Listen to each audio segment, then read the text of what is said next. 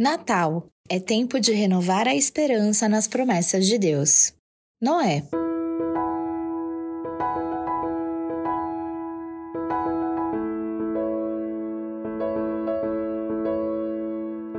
A Bíblia nos conta a história de Deus. Nela, lemos sobre quem ele é e quais são seus propósitos. E como podemos observar, povo é parte importante da história contada neste livro tão especial. Tudo gira em torno de Deus e de seu povo.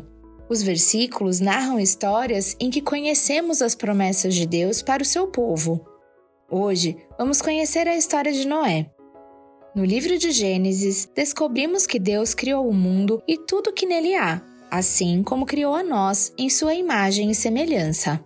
Mas a criação de Deus foi corrompida pelo pecado.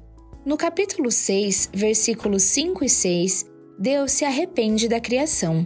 O Senhor viu que a perversidade do homem tinha aumentado na terra e que toda a inclinação dos pensamentos do seu coração era sempre e somente para o mal.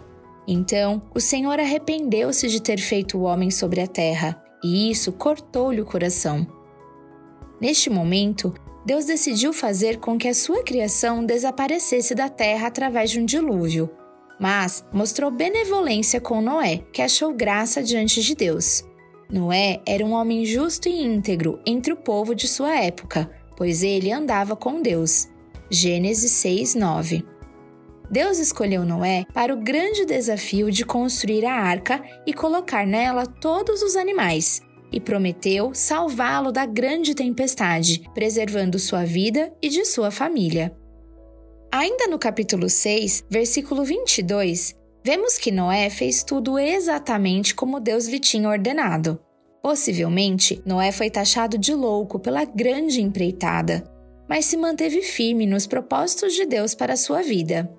Podemos aprender com o exemplo de obediência e devoção de Noé. Veio o dilúvio e desapareceram da terra todos os seres vivos, mas Deus poupou Noé e sua arca, cumprindo a sua promessa.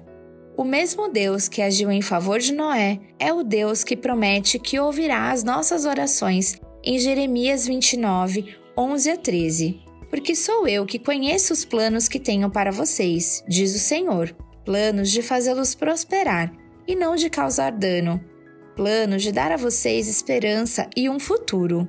Então vocês clamarão a mim, virão orar a mim, e eu os ouvirei. Vocês me procurarão e me acharão quando me procurarem de todo o coração.